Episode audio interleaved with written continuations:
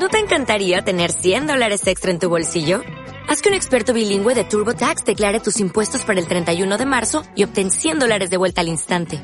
Porque no importa cuáles hayan sido tus logros del año pasado, TurboTax hace que cuenten.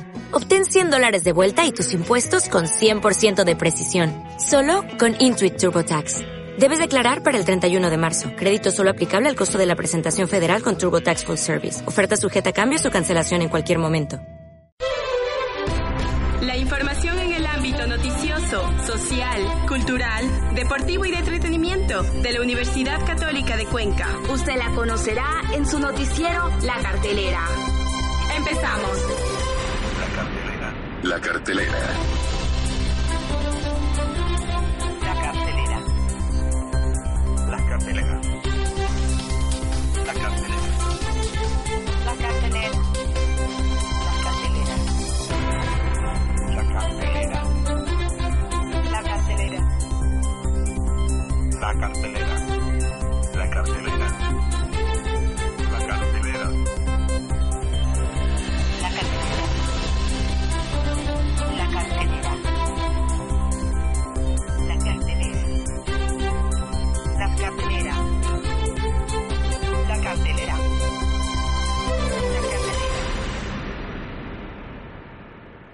Amigos oyentes, buenas tardes. Bienvenidos a una nueva entrega del noticiero semanal La Cartelera. Iniciamos la semana con novedades, información y mucho más de nuestra comunidad educativa católica. Mi nombre es Henry Zumba y me es grato compartir la cabina de locución junto a mi compañera Magali Vizcaíno. Gracias, Henry. En este, su segundo programa del mes de julio, en verdad estamos muy contentos por la posibilidad de poder compartir con ustedes este trabajo elaborado por los estudiantes del sexto ciclo de la carrera de comunicación social. No olviden sintonizarnos por Radio Cat Online y seguirnos a través de nuestras redes sociales como el noticiero La Cartelera. También pueden comunicarse con nosotros vía WhatsApp al número 0999 48 58 49 para informarnos sobre las actividades que realiza su facultad. Iniciamos con los titulares.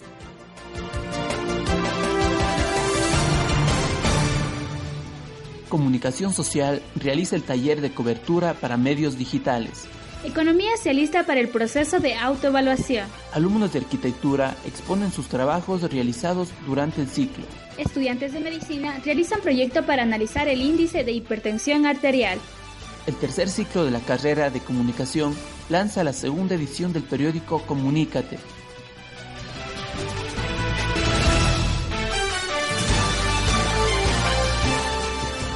Licenciado en Comunicación Social. Actualmente es editor general del diario El Tiempo. Cuenta con una gran trayectoria en el campo periodístico. Él es Marco Navarro, quien será el expositor en el taller de cobertura para medios digitales, que se realizará el próximo 12 de julio en el auditorio de la Unidad Académica de Ingeniería, Industria y Construcción de la Universidad Católica de Cuenca. Este evento lo realizan los estudiantes del sexto ciclo de la carrera de Comunicación Social. Samantha Loyo habló con Navarro y nos trae una nota detallada al respecto.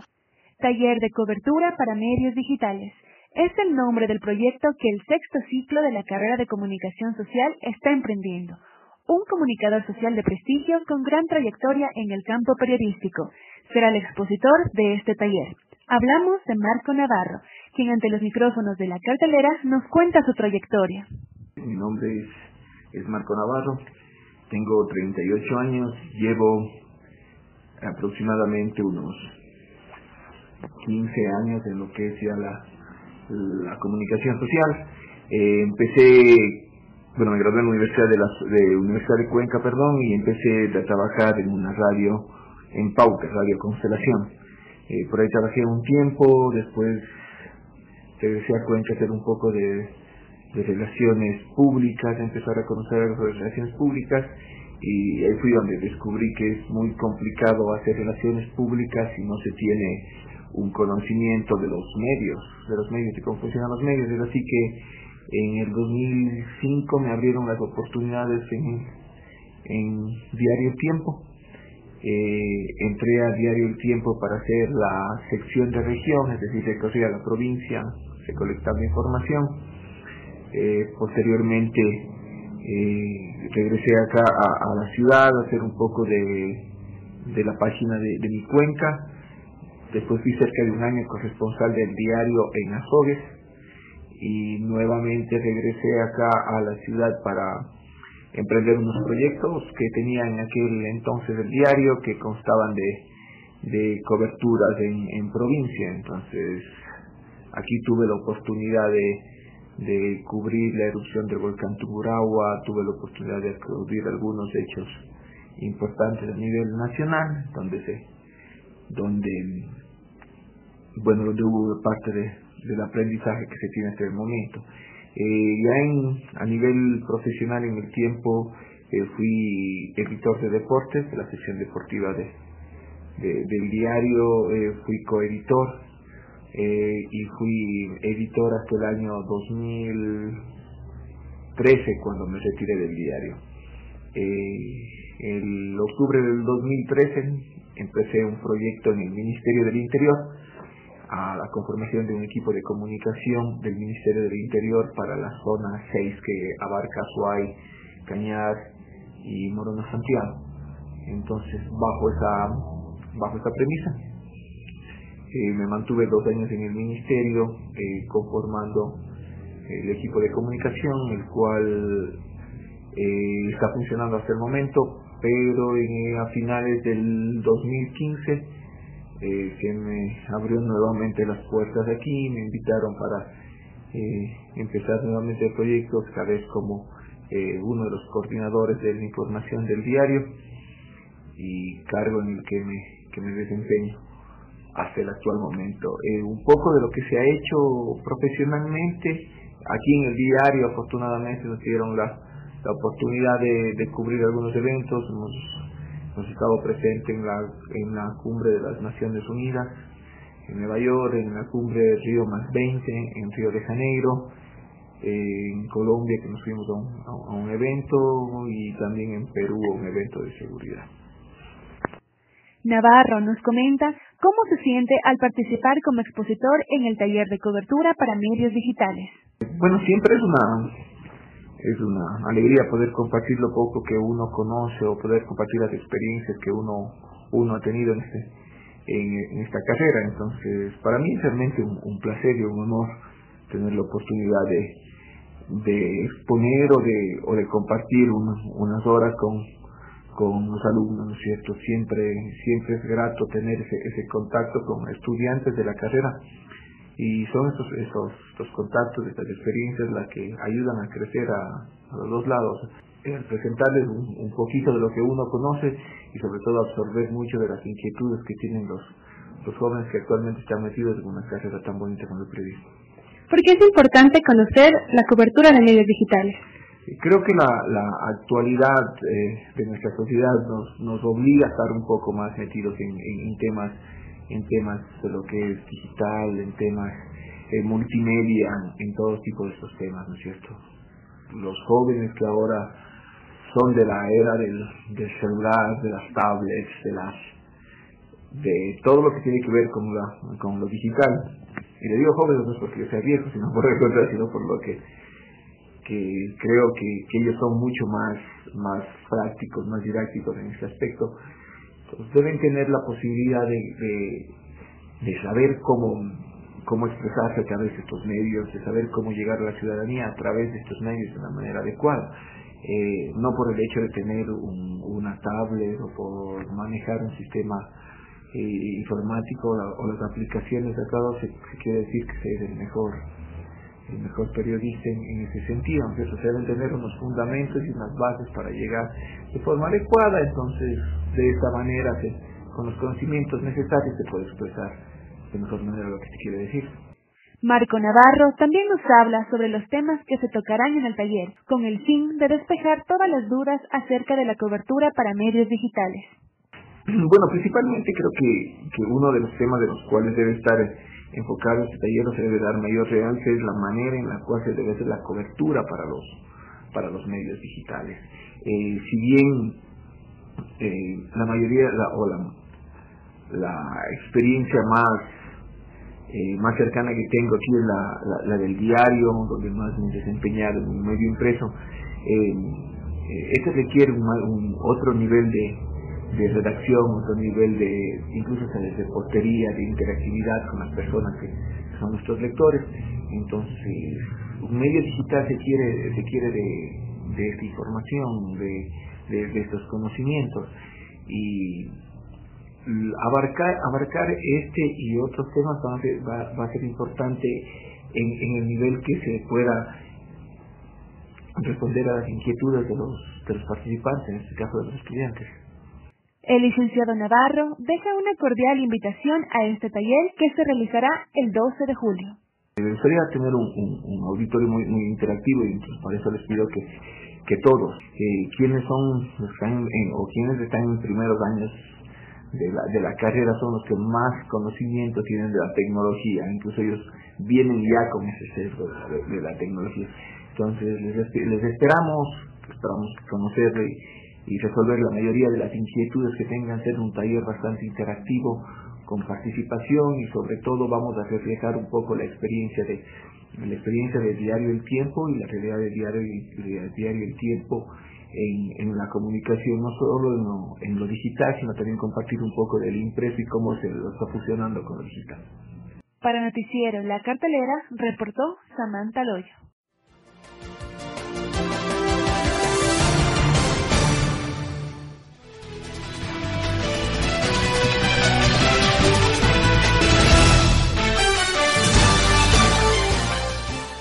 Universidad Católica de Cuenca se alista para la autoevaluación de las carreras. La Facultad de Economía es la próxima en ser evaluada. Nuestro compañero Juan Altamirano habló con el economista Cristian Vanegas, director de este proceso. A continuación, la información completa. La Universidad Católica de Cuenca se está preparando para la autoevaluación de carreras y la carrera de, la carrera de economía no es la excepción. Conversamos con Cristian Vanegas, director de esta carrera de la autoevaluación. La Universidad Católica de Cuenca está pasando por un proceso de recategorización. Por tal motivo, todas las carreras de forma periódica y más aún por este proceso está emprendiendo lo que es la autoevaluación de cada una de las carreras. Eh, hasta el momento, todas las carreras de la universidad están eh, ejecutando el mismo para poder recolectar la información que, que, corresponde al tema académico administrativo de cada una de las, de las carreras de, de la institución. Hasta el momento Estamos con un cronograma cada una de, de, estas carreras uh, para cumplimiento de la matriz, para poder saber eh, qué ponderación tenemos sobre el, puntaje que es sobre 100. O sea, en, base, en base a eso se reportará al Departamento de Evaluación de la Universidad para que ellos obviamente puedan subir la información al CEACES mediante el GIES para que ellos tengan conocimiento sobre este proceso. ¿Qué carreras están en, el, en este proceso? Eh, como Cristian Vanegas dice que la autoevaluación se realizaba durante cada año académico y ahora se realizará por todos los ciclos hasta que se termine la carrera. En la universidad, todas las carreras de la universidad, tanto la matriz como las sedes y las extensiones, eh, cada una de sus carreras están en este proceso de autoevaluación. Este proceso de autoevaluación es periódico. Por lo general nosotros lo hacemos eh, considerando un año académico en donde se incluía los años y dos ciclos, porque la universidad eh, estaba funcionando por años y por ciclos. Pero ahora ya que este es el, último año que se tiene eh, la carrera por años, ahora se les va a generar por cada periodo académico o por cada ciclo que se termina el proceso de autoevaluación. Eh, ¿Quiénes participan en, en, este, en esta autoevaluación? Bien, justamente hay un, hay un reglamento de la Comisión de Evaluación Interna de la Universidad. La, Comisión de Evaluación Interna está conformado por las autoridades a nivel de la universidad y a su vez eh, hay los comités que son de cada una de las carreras.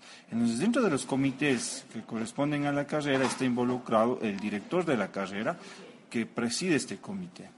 Eh, está eh, con un, representante de los docentes de la carrera, un representante de administrativos, un representante de estudiantes y el secretario de la unidad académica, porque la universidad está, está conformada por unidades académicas y a su vez por carreras, pero estos comités se están formando por, por carreras. Entonces, eh, están involucrados los que ya mencioné. Pero adicionalmente eh, no, no, participan solo, solo el comité, sino el comité es el que organiza, pero participan absolutamente todo el personal de las carreras, en donde están docentes, en donde están, eh, como mencioné, administrativos y todo lo que es directivos. Entonces, cada quien dentro del modelo de evaluación involucra a todos los estamentos. ¿Qué tiempo eh, aproximado durará este proceso de autoevaluación? Bien, eh, nosotros al menos en la carrera de Economía, Finanzas y Mercadotecnia hemos planificado aproximadamente ya tres semanas de, trabajo. Esa documentación tenemos que nosotros ya enviar hasta el 15 de este mes para que ellos puedan reportar, como mencioné, al sistema eh, GIES del CEACES para el proceso de recategorización. Esto, esto va a servir justamente como soporte para este proceso, porque hay información académica que tiene la carrera que mm, obviamente debe de reportar la institución y así otra información que sale de las carreras que soporta a la universidad para este proceso. Eh, entonces, nosotros hemos planteado un cronograma de aproximadamente hace dos, tres semanas atrás que hemos venido trabajando y hay que presentar toda esta documentación hasta el 15 de, este mes, como le acabé de mencionar. Eh, ¿Cuántos serán eh, los, los meses más o menos en la autoevaluación o se van a evaluar ustedes mismos o los estudiantes los tienen que evaluar? Mm, no, en este caso el proceso de autoevaluación de las carreras, eh, esto manda justamente la, LOES. Eh, en la LOES eh, se dice que tanto la institución como las carreras deben siempre generar autoevaluación, les sirve a las carreras prepararse para la evaluación y acreditación respectivamente cuando nos toque. Así como, como ya pasó medicina, odontología, derecho, ya pasaron este proceso. Pero a su vez estas carreras, al igual que todas las demás de la universidad, considerando matriz, sedes de extensiones, tienen que generar estos procesos de autoevaluación. es un autoanálisis, cómo estamos, eh, eh, qué tenemos, qué nos falta, qué hay que mejorar. Entonces, este, proceso se lo debe de hacer, como le dije, periódicamente. Entonces, eso es lo que nosotros estamos haciendo. Eh, no, no es que los estudiantes nos evalúan, eh, es un proceso de autoevaluación de cinco criterios. Cinco criterios como el de pertinencia, como el de plan curricular, el de academia, ambiente institucional, estudiantes, en donde están involucrados los estudiantes también. Y obviamente en lo que usted se refería de si los estudiantes nos evalúan, es uno de los indicadores dentro de los criterios que mencioné que es justamente la evaluación docente. en la evaluación docente ustedes nos evalúan, entonces obviamente ese es un indicador que nosotros debemos de reportar a, a esta matriz, debemos de reportar esta información cuando nos vengan a acreditar a nosotros como carrera. Eh, ¿Para cuándo estaría la acreditación de esta carrera, más o menos? Bueno, va a depender del cronograma del organismo de control que es el, eh, CEACES. Nosotros no sabemos cómo carrera de economía eh, la, fecha en la que nos toque evaluar, pero de lo que sí estamos próximos y hemos estado justamente preparándonos para eso, para eso son estos procesos de autoevaluación.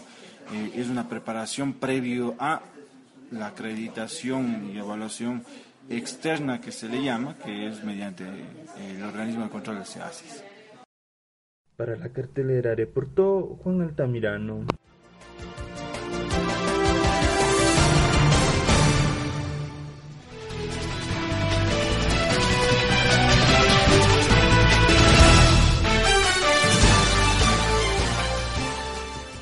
Los estudiantes del cuarto año de medicina realizaron un proyecto para observar el índice de hipertensión arterial y diabetes en el sector de Turi.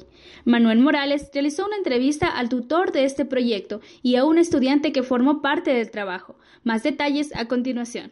Estudiantes del sexto ciclo de medicina culminaron el pasado 8 de julio un proyecto para conocer datos sobre la hipertensión arterial y diabetes en el sector de Turi. Catalina Reynoso, estudiante que ejecutó este proyecto, nos responde algunas inquietudes. Este proyecto principalmente se basó al ver un alto índice de consumo en carbohidratos, azúcar y sal. ¿Cuántos estudiantes están a cargo del proyecto? Somos 13 estudiantes que estamos a cargo del proyecto por la Cátedra de Semiología. La estudiante Catalina Reynoso nos explica cuáles son los beneficios de este proyecto realizado en días pasados.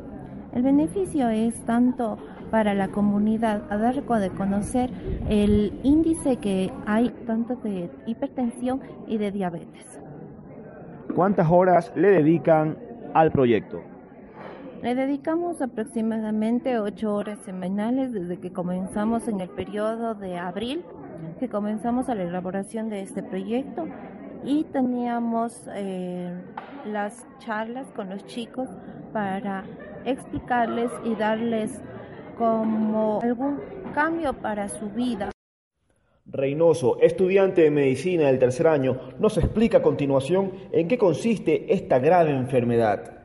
Esta es considerada mortal, ya que eh, principalmente uh, va a, um, a, dañar lo que son las células de los islotes de Lagerfeld que se encuentran en el páncreas. ¿Cómo es observada el índice de diabetes en la ciudad de Cuenca, según la academia? Nosotros hemos visto que hay un alto índice de pacientes hiper, eh, de hipertensión y de diabetes. Principalmente esto se da por obesidad, ya que esta enfermedad es un predisponente para, la hipertensión y la diabetes. Y también es un alto consumo de alcohol y de tabaco que existe aquí en la ciudad de Cuenca. Es por eso que conlleva esta enfermedad y se ha visto un alto índice. El doctor Danilo Muñoz es el tutor responsable del proyecto de hipertensión arterial y diabetes, el cual llevaron a cabo los estudiantes del sexto ciclo de medicina.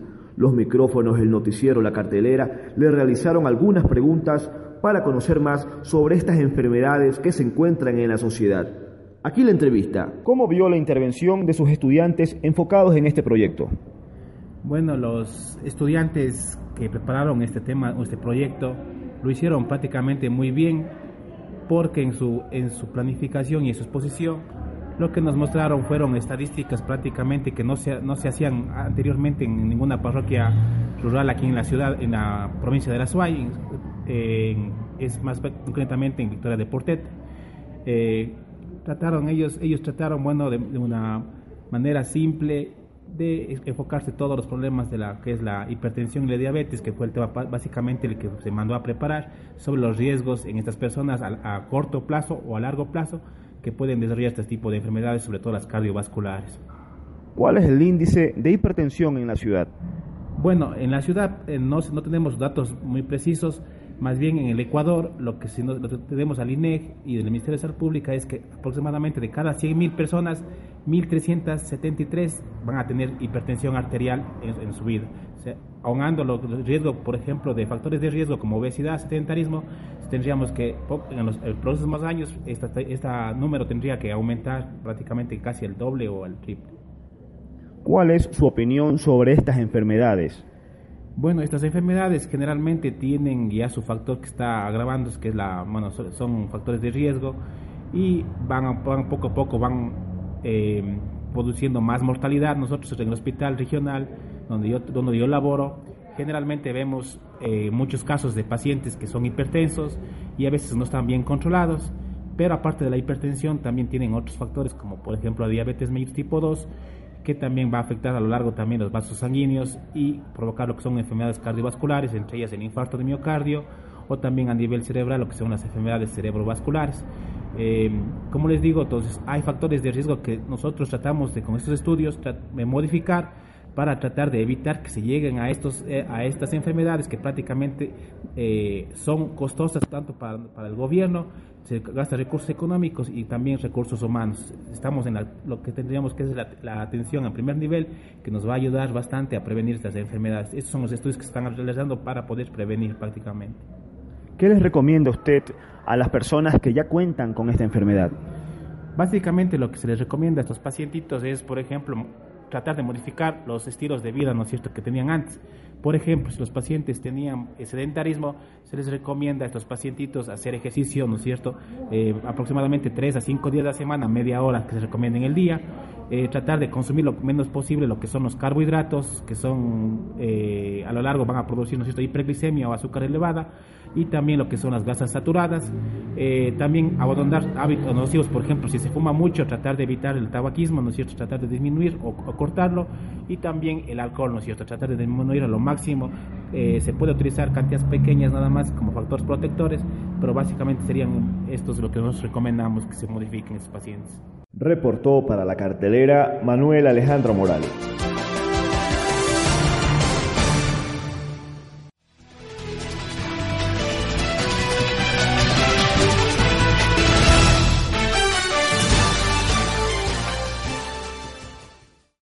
El tercer ciclo de la carrera de Comunicación Social de la Universidad Católica de Cuenca hizo el lanzamiento de la segunda edición del periódico Comunícate.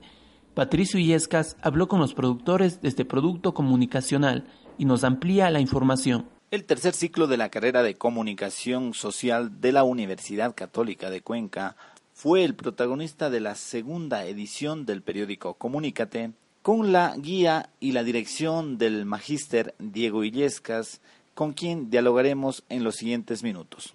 Claro, realmente cuando se inicia el ciclo, el periodo académico, eh, se parte ya del objetivo de conseguir la publicación del medio de comunicación, en este caso el periódico. Eso se lo realiza al inicio del ciclo porque toma tiempo, toma. Usted debe conocer que esto no es muy sencillo, ¿no?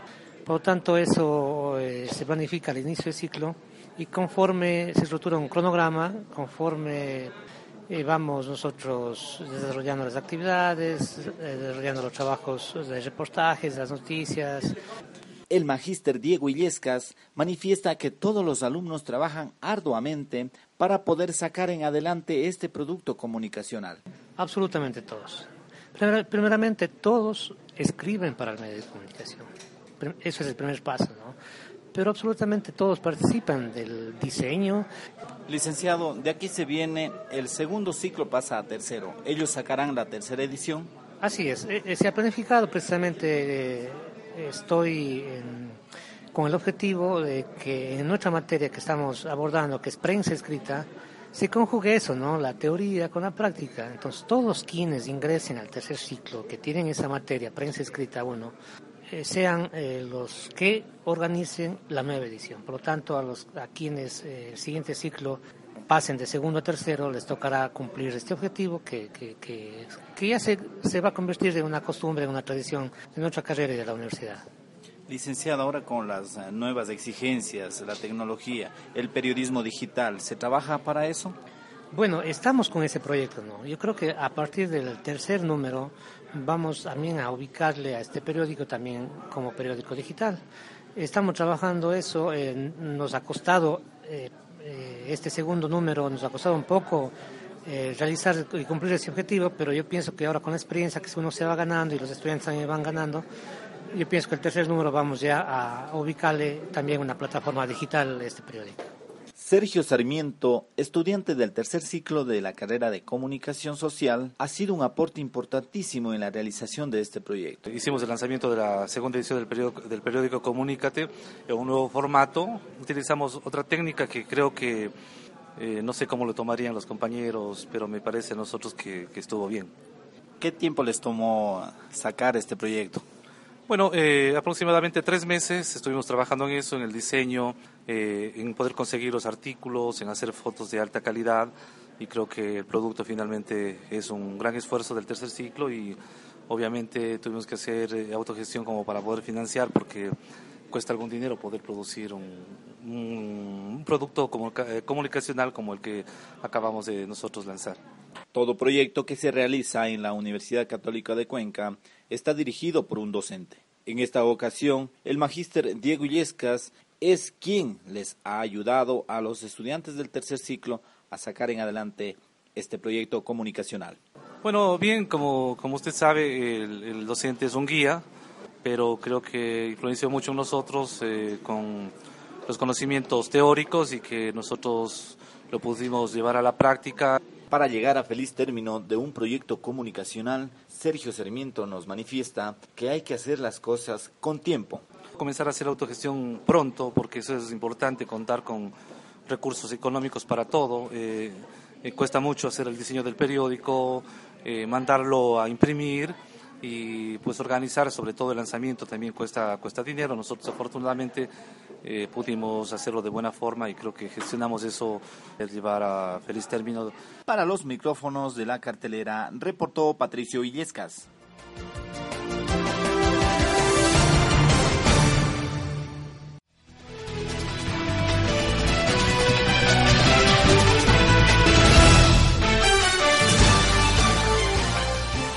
Los sextos y octavos ciclos de la Facultad de Arquitectura realizaron una exposición de los trabajos realizados durante el ciclo. Henry Zumba entrevistó al docente de la asignatura Construcciones y a una alumna del octavo ciclo, quienes nos informan acerca del proceso realizado. A continuación, más detalles. La Facultad de Arquitectura expuso algunos de los trabajos realizados por sus alumnos durante el ciclo, en la asignatura Construcciones. El docente y encargado de la exposición habló para la cartelera y manifiesta que la idea es mostrar el tipo de arquitectura que se está utilizando actualmente y de esa forma darle una identidad a nuestra ciudad. Soy el arquitecto José Pesantes, a cargo en este caso de las asignaturas de construcciones. Lo que estamos tratando de presentar en, en estas exposiciones es el tipo de arquitectura que en la actualidad nosotros estamos eh, llevando a cabo. ¿sí? Eh, la arquitectura como tal no es únicamente la manera de habitar, sino que tiene una percepción tanto del espacio, es una manera de vivir, es una manera de pensar, ¿sí? Entonces, eh, en este tipo de sistemas constructivos que ya se ha llevado a cabo durante más de 10.000 años detrás, ya, eh, nosotros tratamos sobre todo todos estos elementos de analizar y vincular sobre todo a la investigación. Tratamos de que estos ensambles nos puedan ayudar, nos puedan apostar y tener rigor en los detalles constructivos. Por tanto, es de interés involucrarse con la parte profesional, con la práctica, que los alumnos tengan en este caso un contacto, una relación directa hacia la práctica de, de nuestra profesión.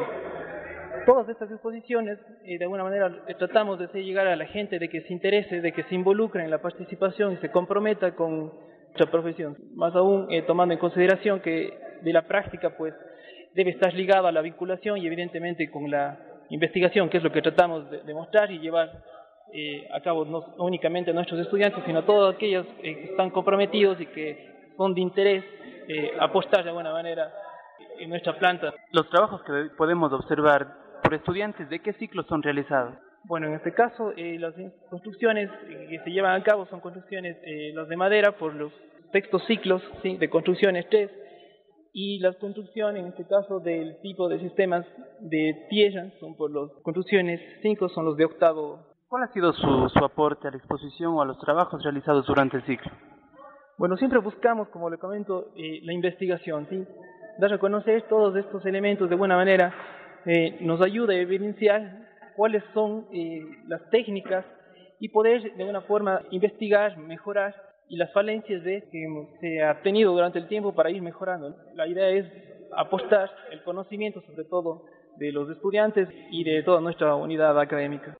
Pesantes dice que en estos trabajos está plasmado el conocimiento transmitido por los docentes a estudiantes y juntos han puesto todo el esfuerzo para obtener trabajos de calidad. Bueno, podemos ver en este caso los empalmes que son uniones de, de madera que nos permitirán eh, generar mejor el arrastramiento de las estructuras que nosotros realizamos en nuestra, en nuestra vida profesional. Todos estos se podrán emplear ya sea en esquinas, en elementos de cubierta, en la cimentación y demás eh, composiciones de, de una edificación. De igual manera, pues tenemos en este caso eh, los tipos de sistemas que se manejan en la arquitectura en tierra, ¿sí? en donde se está mostrando el sistema constructivo de adobe, el de bareque, el de tapial y el de super adobe, ¿sí? que es tradicional de nuestra cultura de la parte andina de los países de América Latina. ¿sí?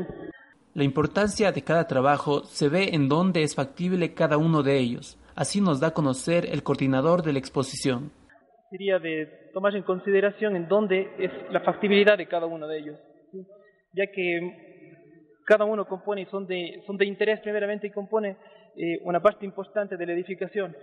Creo que es interesante ver el proceso de cómo muchos han ido evolucionando y se ha dado una mejor técnica y aplicación en la, en la construcción, como es en el caso la evolución de, del adobe, se ha dado el superadobe por mejorar, en este caso, los, la estructura, ¿sí? la parte sísmica del, de la edificación como tal.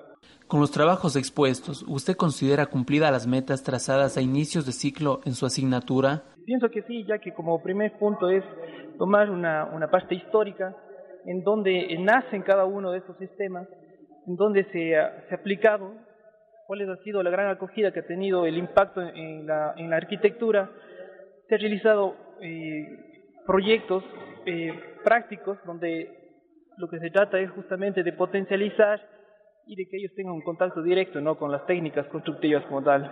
Siempre creo que eh, debemos desarrollar esta, esta, de esta manera de proceder, ¿no? donde no únicamente se lleve en las aulas la enseñanza, sino también en la parte práctica y evidentemente vincular estas cosas para seguir investigando, para seguir generando nuevos productos en, en la universidad. Elizabeth Zambrano, alumna de octavo ciclo de la Facultad de Arquitectura, nos indica el proceso del trabajo denominado Construcciones en Tierra, uno de los trabajos expuestos, del cual formó parte junto a sus compañeros. Bueno, eh, el, en el desarrollo de la materia de construcciones de este ciclo en octavo vemos todos lo que es construcciones o, en tierra. Entonces, ambos cursos hemos desarrollado los proyectos que son las, eh, los, los, sistemas constructivos más comunes, como es el tapial, el adobe, el, el bareque y el superadobe, que son los que se tienen aquí en exposición. Eh, como el arquitecto nos había indicado en clases, empezamos por la selección de la tierra, ya que no toda la tierra es útil para este tipo de sistemas constructivos. Eh, luego de la selección de la tierra, se, eh, por ejemplo, en el caso de los adobes, eh, tuvo que hacerse el preparado de la tierra, el apisonado de la tierra, para poder, eh, mediante los moles, realizar el adobe, dejar eh, los 15 días de secado, para luego proceder a montar el muro, eh, que con un proceso de, con el, con el mismo lodo, proceder a hacerle como mortero. En el caso del tapial, incluso es otro tipo de tierra, seleccionar la tierra adecuada, porque no tiene que tener mucha humedad para que sea, para que tenga mayor apisonamiento. Como se puede ver, se, se generó un poco de texturas con distintas sí. cantidades del, del, de dosificaciones de la misma tierra con, que se mezcló con un poco de arena, con un poco de cemento para que tenga mayor consistencia. En el caso del bareque, como se puede apreciar, hay cuatro sistemas del bareque eh, con distintos tipos de colores, con distintos tipos de traba y asimismo con, eh, con la selección adecuada de los materiales. Y en el superadobe, como es, es un sistema muy tradicional aquí en el medio, pero que es también muy común a nivel mundial, pero igual se, el, es el amontonamiento de la tierra mediante fundas que se le envuelve a la tierra con malla de, de, de alambre de púa. ¿Cuál ha sido el objetivo de este proyecto? Recuperar los, las técnicas ancestrales de construcción. La idea. la idea es de eso, o sea, porque realmente son eh, en, en, en, el sentido de bioclimatización, estos mantienen los ambientes frescos, ni muy fríos ni muy calientes. Eh, lo, el, el único problema que sería la única desventaja es el tiempo de construcción, ya que como los, eh, en los sistemas tradicionales, mejor dicho, en los sistemas actuales, Elizabeth señala que una de las ventajas de construir con este tipo de materiales naturales es el ambiente saludable que provoca en el interior.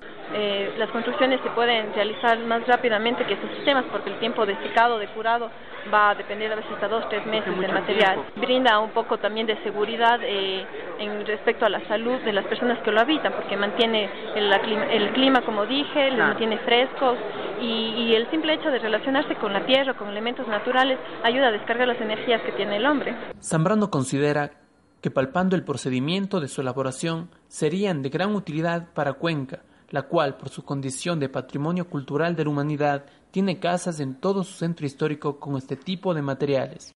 En el caso de ser técnicas tradicionales y en el caso de Cuenca que tenemos mucho de, en el centro histórico de este tipo de viviendas, nosotros como futuros arquitectos podemos hacer, saber cómo podemos intervenir. El simple hecho de conocer el proceso constructivo que realmente lo realizamos nosotros mismos, nos englodamos como, como se pudo están, ver. Están palpando la, la cuestión práctica. La realidad, no es lo mismo recibir una cátedra desde el pizarrón, desde la proyección, que realmente uno mismo involucrarse en el, en el proceso, uno mismo saber cómo hace y para que el momento que nosotros vayamos a la práctica, en la vida profesional, saber dirigir a, a, a al personal que esté a cargo de nosotros y cómo se puede realizar. ¿Cuál ha sido el objetivo de este proyecto? La estudiante de arquitectura habla de la importancia que tiene la práctica en su carrera. Y, y ese es el caso de la, eh, en el caso de arquitectura, que a nosotros realmente todas, todas las materias nos deberían ser prácticas, o sea, no solo la teoría, porque eso no, no nos dice nada, porque copiamos, nos memorizamos, pero no es lo mismo venir, poner en práctica, que eso nunca se nos va a olvidar. Tuvimos muchos errores, subimos y montamos dos veces o tres veces el muro, pero de esos errores aprendemos y nunca se nos va a olvidar. El docente, José Pesantes, muestra su sentimiento de satisfacción con el alumnado y manifiesta que ha habido compromiso en ambas partes, lo que se ve reflejado en los trabajos realizados. Bueno, yo me siento la verdad bastante satisfecho con el trabajo que se ha ido eh, realizando durante todo el periodo académico. Creo que es un compromiso no únicamente del docente, sino también de un equipo de los alumnos y demás compañeros que componen, en este caso, eh, nuestra unidad educativa. ¿sí? Eh, todos esto de alguna manera es un pequeño aporte y evidenciar lo que estamos haciendo, lo que estamos trabajando, ¿sí? y tratar de seguir mejorando, desarrollar nuevas técnicas y ver eh, nueva metodología para generar un conocimiento en nuestra unidad académica. ¿sí? Para el noticiero La Cartelera, Henry Zumba.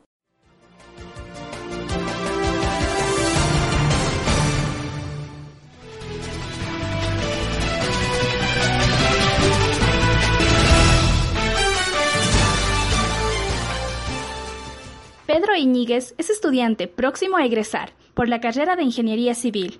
Él, a continuación, nos comenta cómo se está llevando a cabo el proyecto de creación de terminal terrestre en el sector de Pucará y de cómo este influencia en ellos como estudiantes. Bueno, nosotros como estudiantes dentro de este proyecto de vinculación eh, que está desarrollado en el, en el cantón de Pucará, este se encuentra dentro de la provincia de La Suay, eh, al haber cumplido ya con la mayoría de horas dentro de, la carrera y estar a un paso ya de ser profesionales, eh, ganaríamos bastante experiencia eh, dentro de, la rama de la ingeniería, ya que es una responsabilidad por parte de nuestra facultad generar un proyecto que, sat satisfaja con las necesidades de la, de la población, en este caso de Pucará.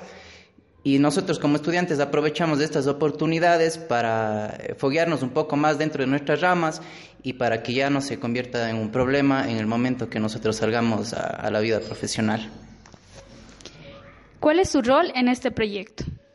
Dentro de este proyecto, nosotros como estudiantes de Ingeniería Civil estamos encargados del diseño estructural y del diseño hidrosanitario del terminal de Pucará. Eh, posterior a, un reconocimiento del terreno que lo realizamos hace, unas semanas, conjuntamente con el profesor eh, encargado, que es el ingeniero Juan Solá, y dos compañeros más que se encuentran dentro de, mi curso, vamos a, generar una, propuesta que será presentado en unas tres semanas al municipio de Pucará y después de que ellos aprueben, obviamente, lo, eh, los planos y todo el diseño, se procederá ya con la, con la construcción del mismo. Pedro Iñiguez nos cuenta también que conjuntamente con sus compañeros y tutores, ellos dedican dos horas diarias a la realización de este proyecto. Nosotros tenemos clases generalmente en la tarde. Se trata y se propuso utilizar unas dos horas al día para, para este diseño, siempre y cuando no coincidan con otras actividades de la universidad pero generalmente se distribuyen las actividades entre los compañeros y el profesor encargado y se pone una fecha límite para, para, entregar y depende ya de cada uno el, el tiempo que, que, se utiliza en el mismo. ¿Es la primera vez que realizan proyectos así? De vinculación, sí, de diseño ya en, en realidad en, en, en, cuanto a todas las materias, para trabajos, eh, cada cierto tiempo hemos realizado algunos, pero dentro de vinculación y para cumplir con el, con el plan y con la malla curricular que te exige dentro de estas horas, sí es la primera vez que, que realizamos. Pedro nos comenta a continuación que le parece muy importante que se creen proyectos de esta magnitud. Pienso que es muy importante ya que la, el nombre de la universidad en sí eh, está en juego. Obviamente dentro de estos proyectos tienen que estar estudiantes eh, que estén capacitados para realizarlos, ya que la, empresa o en este caso el municipio, que es con el que estamos haciendo la, la, vinculación, va a revisar todo, todo lo que nosotros hayamos realizado. Entonces hay que tener muy en cuenta que el, el trabajo que, que nosotros hagamos tiene que estar eh, enfocado directamente a lo que se pide y siempre tenemos que estar de la mano de, con, con, nuestro tutor asignado en este caso, ya que él será el que da, digamos, la última palabra antes de que nosotros eh, podamos presentar nuestros proyectos finales dentro de, del municipio en este caso. Reportó para el noticiero La Cartelera Magali Vizcaíno.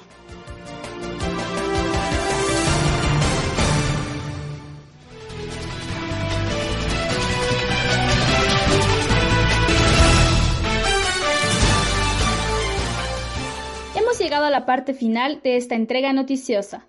Como siempre, gustosos de haberlos acompañado en este, su espacio de programación, a través de Radio Cat Online. Soy Magali Vizcaíno y les hago una cordial invitación para que en ocho días volvamos a estar en contacto. Así es, Maga.